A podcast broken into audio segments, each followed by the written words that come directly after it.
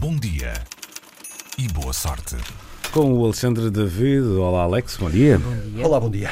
Quem passou por lá já deve ter reparado. Quem não reparou, vai reparar a partir de agora.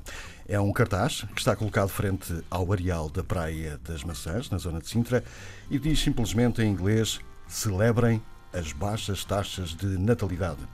Um cartaz que é assinado por uma empresa sediada na Holanda, a Great Decrease, e colocou cartazes iguais na própria Holanda e também em Singapura. A empresa explica no site que tal escolha de países deveu-se ao facto de apresentarem precisamente baixas taxas de natalidade, sendo mesmo Portugal o país com a taxa mais baixa da Europa, 1,2, na Holanda 1,6, enquanto em Singapura a taxa de natalidade está em 1,3. A Rádio Renascença resolveu aprofundar o caso, não deixa de ser curioso ser a Renascença a fazê-lo, e falou com uma responsável pela tal empresa holandesa. A responsável diz que é preciso celebrar a baixa natalidade porque o mundo tem pessoas a mais e é isso que está a provocar as mudanças climáticas, a perda da biodiversidade e a escassez de recursos.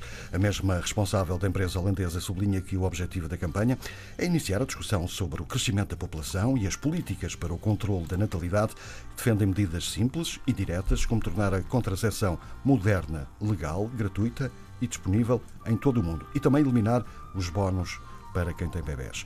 O cartaz teve direito a muitas críticas nas redes sociais, com muita gente a questionar a legalidade do mesmo.